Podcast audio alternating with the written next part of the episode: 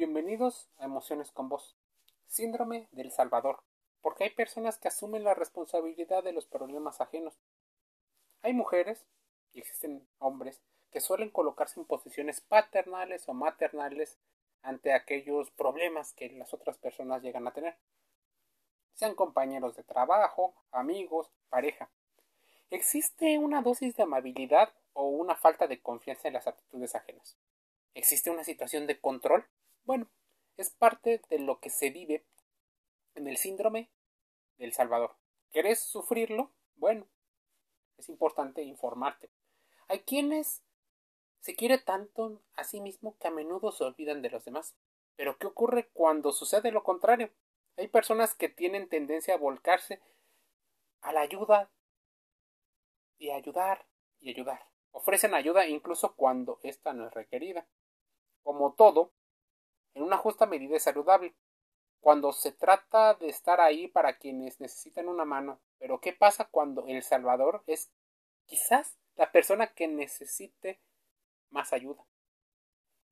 El síndrome del Salvador, hablando de un término que se utiliza muy a menudo en la ciencia de la salud, es cuando unas personas necesitan sentirse necesitadas, sentirse validadas. Esta persona tiene una fuerte tendencia a buscar gente que necesita apoyo y es capaz de sacrificarse a sí mismo o a sí mismo y a sus propias necesidades incluso por los otros. Y esto no es de la noche a la mañana. Créanme, no ocurre que de repente ya sientes que una persona, por ejemplo, se está drogando y tú quieres apoyarlo y salvarlo y cambiarle. Pero sí existen muchas personas que lo hacen. Pero es más a menudo que poco a poco vas poniendo esas famosísimas pruebas. Las pruebas que vas viendo si esa persona te necesita o te va a hacer caso. El pensamiento de que si ayudas a quien lo necesitas obtendrás amor y aprobación para ser feliz es algo muy común. Entonces el peligro no está en darse un tiempo de apoyar, sino en que tu autoestima esté vinculada a la cantidad de cosas que haces por los demás y al valor esperas que otros reconozcan. Lo que pasa a menudo es que tal comportamiento de ayuda desinteresada comienza a darse por sentado, se convierte en algo esperado y a veces deja de otorgarle valor que tiene. Entonces, el que ayuda se siente decepcionado, frustrado y agotado y en definitiva, el que está sintiendo o está siendo ayudado da por hecho de que la persona va a ayudarle.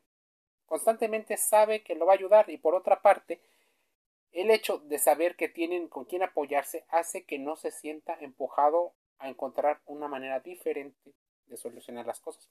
Esta situación de codependencia tanto emocional como en otros aspectos como el económico, deja a las personas bastante tocadas. El que ayuda acaba exhausto, desilusionado con el resultado y con las personas que, llegando a cierto punto, dejan de valorar lo que reciben. En conclusión, esta es una ecuación errónea. En lugar de un ganar-ganar, tenemos un perder-perder. El síndrome del Salvador ocurre muy a menudo. Es más, muchas personas que aparentemente suelen ser personas empáticas podrían ser víctimas de este trastorno o este síndrome, sin llegar a la afirmación de quienes estamos en muchos sectores. Las personas emocionalmente dependientes de la necesidad de otros aparecen. Para estar seguros de que estamos en esos motivos o razones adecuadas con otra persona, es importante empezar a hacernos preguntas nosotros mismos. ¿Cuánto estoy dispuesto a poner límites? ¿Cuánto me pidieron mi ayuda? ¿Me piden mi ayuda? ¿Tienes miedo a decir que no? Hay una persona en la que puedo confiar y en otras no. Son preguntas que en definitiva podrías hacerte si crees tener el síndrome del Salvador. Se trata de actitudes que a poco a poco se van viendo. Y eso, de alguna manera, tiene que ver con la forma en la que vamos a interpretar la información a lo largo del tiempo. Se ha romantizado durante muchísimo tiempo la información, sobre todo en los medios de comunicación, ya sabes, esos que viven para dar noticias constantes entre lo bien y lo mal. A menudo suelen verse personas que se asumen en la vida un papel de rescatador, asumiendo la responsabilidad de los problemas ajenos. Este tipo de personas suelen colocarse en una posición en las cuales su comportamiento, según los psicólogos, denominan síndrome del Salvador y aseguran que lo que se oculta detrás de esta actitud es la falta de confianza en la habilidad que puedan tener otros para asumir y resolver sus propios problemas. Posiblemente se colocan en un nivel de superioridad pretendiendo generar una codependencia con sus vínculos y hacer que las otras personas dependan de ellos.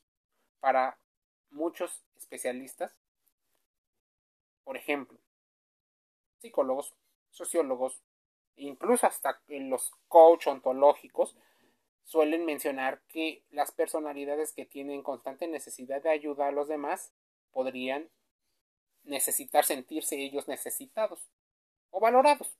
Se trata de personas que consideran que solo ellos tienen una capacidad, los recursos y herramientas para abordar las situaciones que otros no tienen. Entonces, Déjame decirte que este posible modus operandi consiste en ir asumiendo y solucionando los problemas de los demás, anhelando sentirse indispensables. La autoestima aquí es uno de los factores clave, ya que en estos últimos se da por sentado la existencia, pero podría, como consecuencia, haber frustración y vacío. En las relaciones de pareja es donde normalmente las personas tienden a verlo más fácil. El denominado síndrome del Salvador es algo muy común en las relaciones de pareja en que las cuales prevalece una gran dependencia emocional. Una de las dos personas quiere salvar a otra, ayudándolo a solucionar sus problemas y su vida. Una persona de las dos personas necesita sentirse útil e indispensable al punto de olvidarse por completo de sí mismo. Es decir, Pon un ejemplo, ponle el género que quieras, la edad que quieras, la profesión que quieras. Una persona de las dos posterga, se anula y claramente tapa la posibilidad de respetar y preservar su propia individualidad. Solo siente que es en función de lo que pueda hacer por el otro.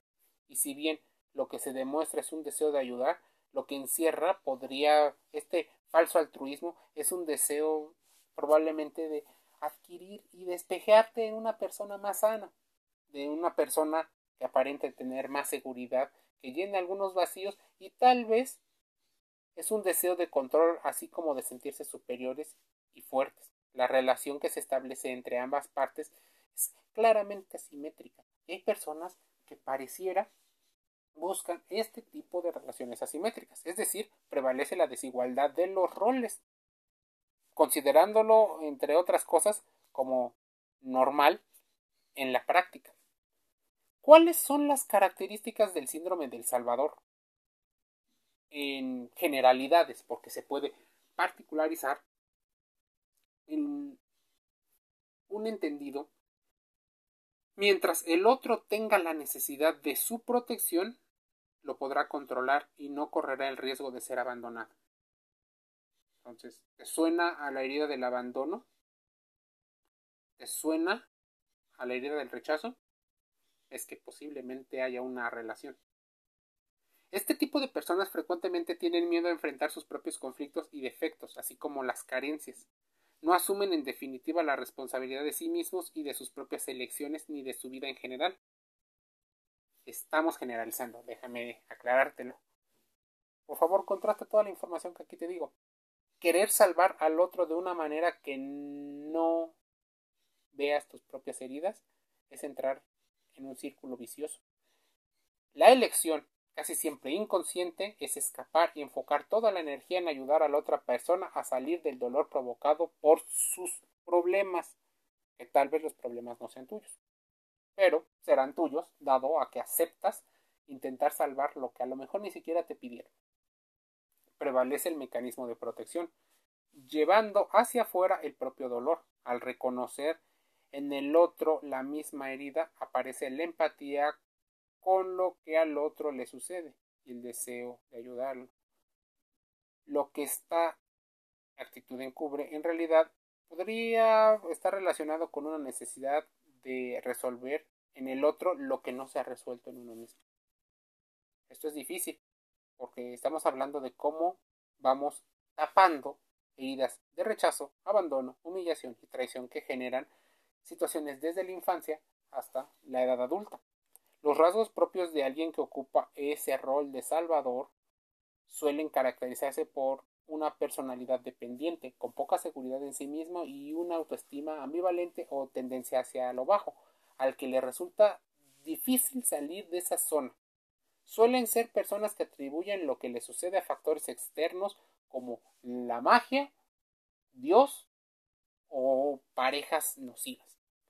Que estas parejas pueden ser incluso sí ser nocivas, pero cuando le pones toda la culpa a los demás o cuando no te haces responsable de la parte que te toca, vienen grandes problemas. Hay sujetos salvadores muy sensibles en la búsqueda constante de apoyo y de soporte.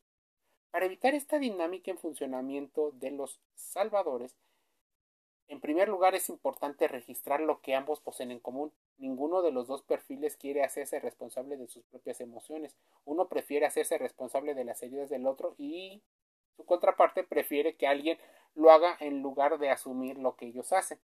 Así, responsabilizarse sobre uno mismo implica poder tomar las decisiones, tomar el control de la conciencia de este patrón de funcionamiento y estar dispuesto a hacer un quiebre en esta modalidad que a ambos les puede traer un gran problema. Distinguir entre la empatía y la simpatía. Si bien suelen parecer sinónimo, y si bien suele describirse al Salvador como una persona empática, es importante no confundir empatía con simpatía. La simpatía es la capacidad que tenemos para solucionar los problemas de los demás después o desde nuestra propia visión, es decir, desde la forma en la que la haríamos nosotros. La empatía es la capacidad de ponernos en la piel del otro, acompañarlo y ayudarlo a solucionar sus conflictos a su propia manera, permitiéndole que crezca. Esto es inclusive aunque no compartamos lo que el otro piense. Así, el síndrome del Salvador se está haciendo presente en la vida de las personas. Emociones con vos. Cierra un podcast más invitándote a contrastar toda la información, acudir a tu psicólogo o psicóloga de confianza y a suscribirte gratis a Spotify, Google Podcast y a Anchor FM, donde escucharás otros podcasts con conceptos, reflexiones que puede que te ayuden a encontrar algunas respuestas. Esas respuestas a tu salud emocional. Te envío un saludo.